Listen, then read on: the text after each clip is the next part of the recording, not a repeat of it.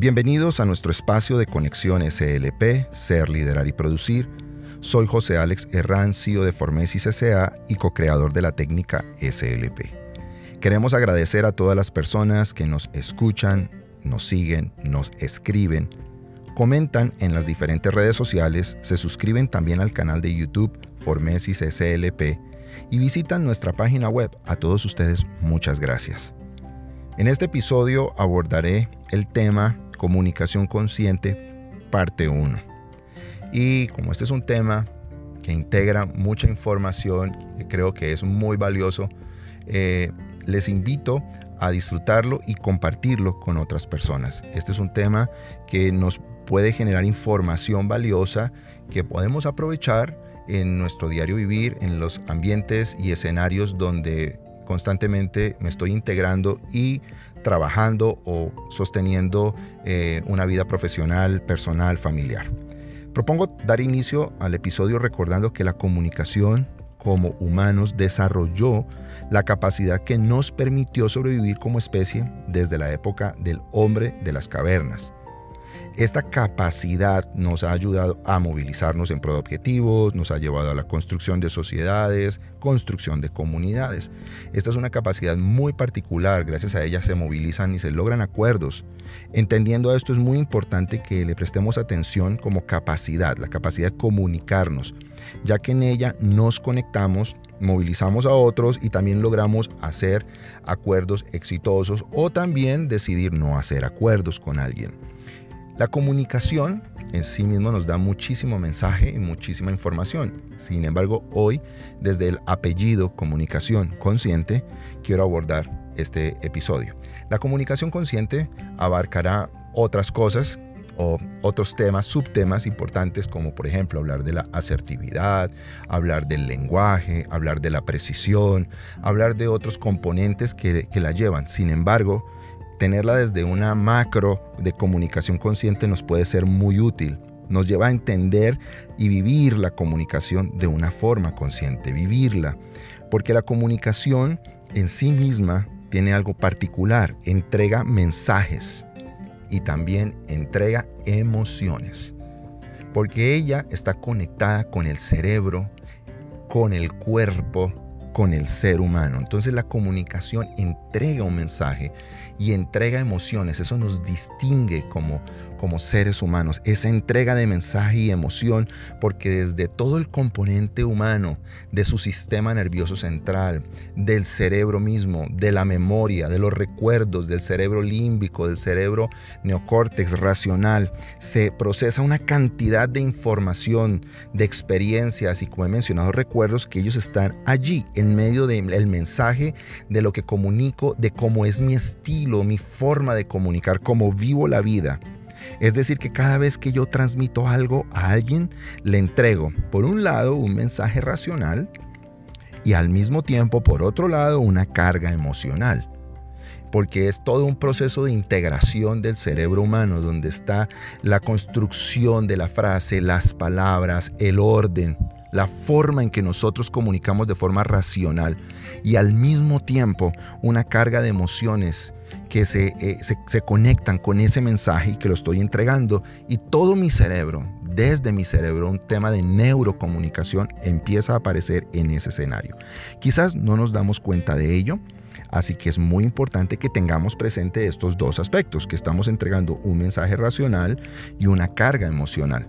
Por eso será tan importante tener presente que la, comunicación es más allá de entregar un correo electrónico, un mensaje por WhatsApp.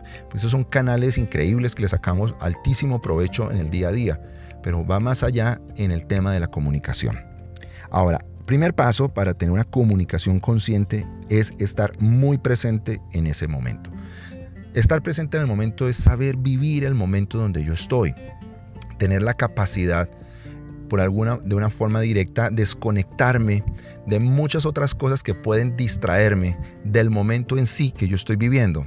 Ejemplo, estoy en una comida, estoy compartiendo con, con en una reunión importante, importante desde, o desde la familia, desde el trabajo, desde las relaciones, y que yo pueda en ese momento estar presente es sumamente vital, presente dando atención, presente viviendo el momento, presente sabiendo que eso es un momento único e irrepetible, es un momento fantástico. Y en la medida en que yo pueda estar presente y logrando desconectarme, usemos esa expresión, desconectarme de otra gran cantidad de cosas que pueden ser distractores de ese momento, y logro conectarme estando presente, podría lograr allí, en ese escenario, tener una comunicación más consciente, porque puedo vivir el momento, construir un recuerdo mucho más preciso, más afín a lo que está pasando y lo que está ocurriendo en aquel lugar. Y es vital desde el disfrute personal, y es vital para la otra persona que yo esté presente, que me quiere dar un mensaje, que quiere comunicarme algo.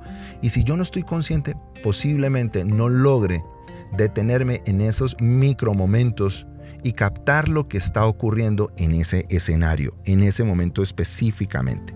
Segundo, observar. Observar la expectativa de quien me escucha. Por ejemplo, quien me está escuchando tiene una realidad, tiene una expectativa en este diálogo, tiene una expectativa si es un negocio porque es una oferta posiblemente, eh, una expectativa si es un tema de construcción de amistad, un reencuentro con algún amigo, un compañero de colegio, de universidad, de, de infancia expectativa en la construcción de pareja, expectativa con los hijos. Es posible que cuando un hijo se nos acerque y quiera hablar con nosotros, venga, venga con una expectativa de ese diálogo, quiere solicitar algo, contar algo, sencillamente, como decimos, eh, tantear el terreno para saber si puedo abordar un tema muy particular llámese sentimental de, uno de los hijos o un tema de dinero, una situación que le está ocurriendo, sencillamente contar una experiencia que tuvo, pero viene con una expectativa. Y si yo estoy consciente desde la observación, yo puedo lograr entender e interpretar, no solo en sus palabras, sino en sus emociones. Es posible que una persona que solo se centra en las palabras constantemente dice, pero es que no me dijo nada. Pero desde la observación yo podría haber leído su expectativa. Desde la observación eh, me, conecto con ese lenguaje corporal del hijo, de la persona que se está acercando, donde quiere expresar algo y quizás eh, se le dificulta. Eh, persona de pocas palabras o persona que es un poco medida o que no tiene la seguridad todavía en ese grupo eh, o, para abordar ese tipo de situaciones y necesita que alguien le lea la expectativa.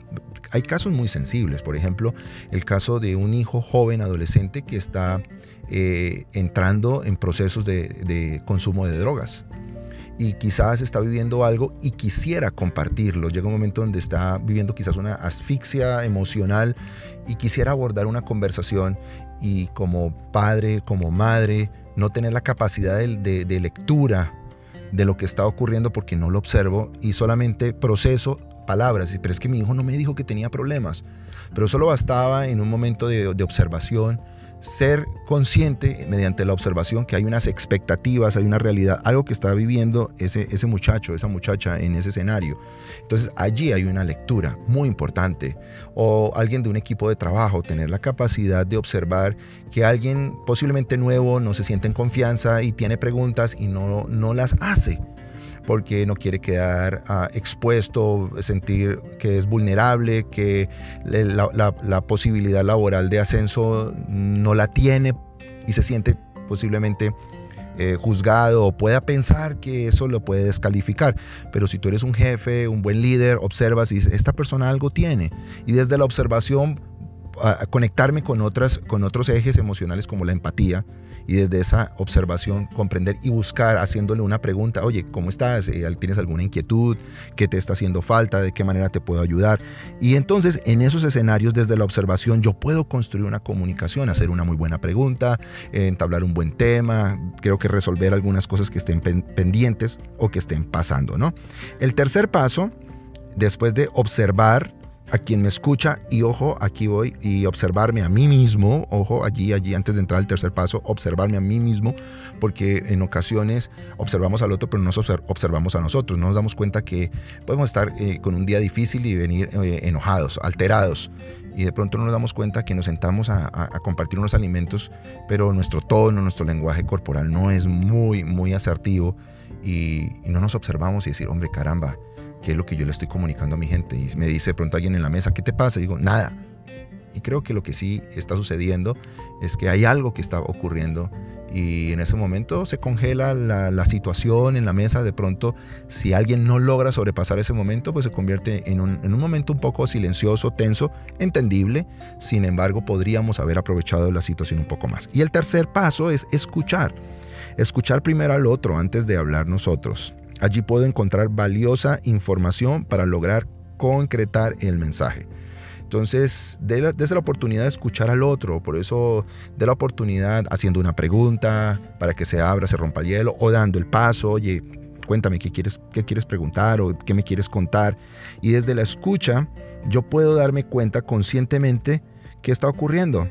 Puedo encontrar valiosa información para lograr concretar el mensaje desde la escucha desde ese momento. Puedo encontrar información importante. Ello nos permite lograr cosas. Entonces, estos tres puntos como estar presente, observar y escuchar nos ayudan, nos permite lograr cosas. Para vivir y comunicarme conscientemente, debo preguntarme a mí mismo cómo me siento. Y si mi emoción no está relacionada con mi interlocutor, y es decir, no logro conectarme, una invitación destila la emoción tuya primero. Es decir, si no estás en una muy buena posición porque cualquier situación de la vida está ocurriendo y esa situación de la vida te tiene afectado y está haciendo que tengas un pico de pronto de enojo, de ira, de molestia, de frustración, pues sería muy interesante, dependiendo del tema, trabajar en ti y destilar esa emoción antes de lograr ese eh, impacto que quieres tener en medio de esa conversación o comunicación que pueda ser muy importante para la vida. Las palabras son la ingeniería del pensamiento y las emociones son la verdad oculta del interlocutor. Entonces detrás de esas palabras hay una gran cantidad de información que está en la mente, que está en las emociones. La comunicación integra nuestras emociones, nuestra razón, por ello es muy importante vincular los diferentes métodos, canales con el cerebro humano, sus emociones y demás.